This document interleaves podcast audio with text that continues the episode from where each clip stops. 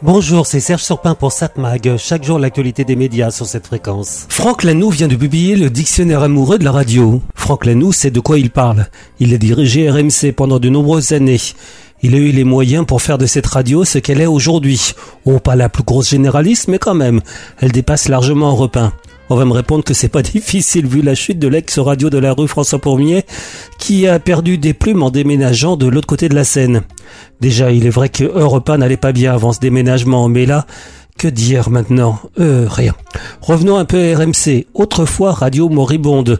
Pourtant, radio qui a été la reine du sud de la France. Quand on descendait vers la Méditerranée, Europe et RTL devenaient inaudibles et on était obligé de passer sur RMC. Oui, il y avait bien évidemment France Inter, mais c'était pas vraiment le même style. Pour nous, les Parisiens, tous les Français donc du nord de la France, au-dessus de Lyon, RMC était la radio des vacances. Et pas de raison que ça change, car la situation arrangeait tout le monde. Quand je dis tout le monde, je parle du monde de la radio d'avant 1981. Le monde de la radio du temps du monopole, où on avait d'un côté les radios du service public, la voix de la France, comme disait l'ancien président Pompidou. Oui, je sais, il parlait de la télévision, mais la radio avait à peu près le même statut. Le service public était dirigé par le pouvoir et obéissait aux ordres. Les seules émissions un peu libres qui dérangeaient étaient très vite dégagées de la grille. Seule radio publique un peu différente, FIP, qui voulait dire, je vous le rappelle, France Inter Paris.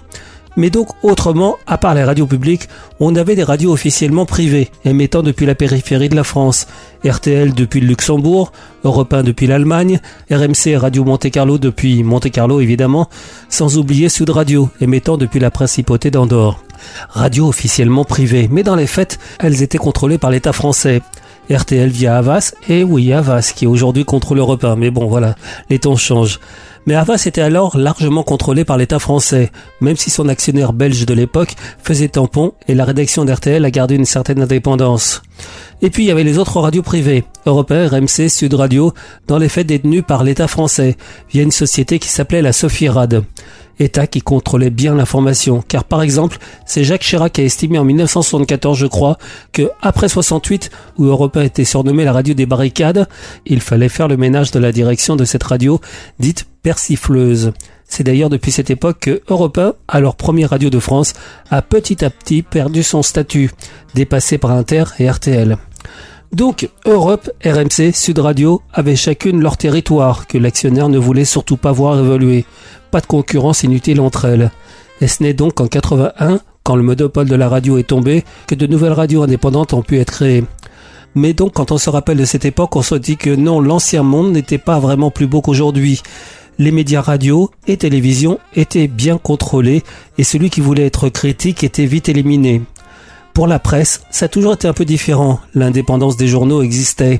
Il y a eu de vrais journaux d'opposition, à gauche évidemment, puisque c'était la droite qui était au pouvoir. Pour les journaux plus libéraux, tous dépendaient de grands groupes qu'on appellerait aujourd'hui les milliardaires.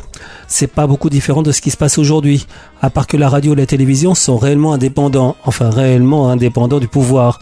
Par contre, moins indépendants des financiers. Ça coûte cher de gérer un média, et seuls de gros financiers peuvent assurer les fins de mois sauf peut-être pour des médias sur Internet. Bon, tout cela dit, je me rends compte que je voulais vous parler aujourd'hui du dictionnaire de la radio de Franck Lano, mais voilà, comme d'habitude, je suis trop bavard, j'ai dérivé du sujet. Je voulais parler de la passion radio. On en reparle un autre jour, ok 7 Mag, l'actu des médias. Bon, maintenant, on va parler télévision. Comme tous les soirs, qu'est-ce qu'il y a à la télévision Sur la TNT, à 21h, sur TF1, Colanta, pas besoin d'écrire. France 2, pas besoin d'écrire non plus. Cache Investigation. Sinon que le menu sera Alerte sur le bio. Ça sera suivi par un documentaire, Les Homos de France, magazine Société. France 3, la série policière Tandem. France 5, un documentaire découverte. Le Moneuil, l'huile au trésor. M6, le meilleur reste à venir. C'est une comédie dramatique signée Alexandre de la Patelière. C'est avec Fabrice Lucchini et Patrick Bruel.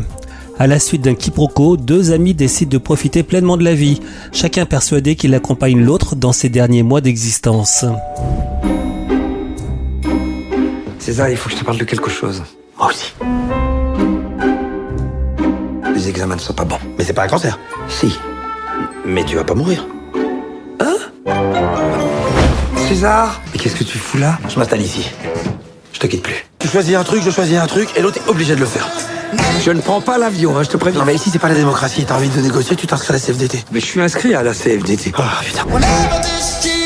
Ça va sans doute vous paraître fou, mais je ne suis pas malade. Vous n'êtes pas malade Non, en fait, c'est lui qui est malade.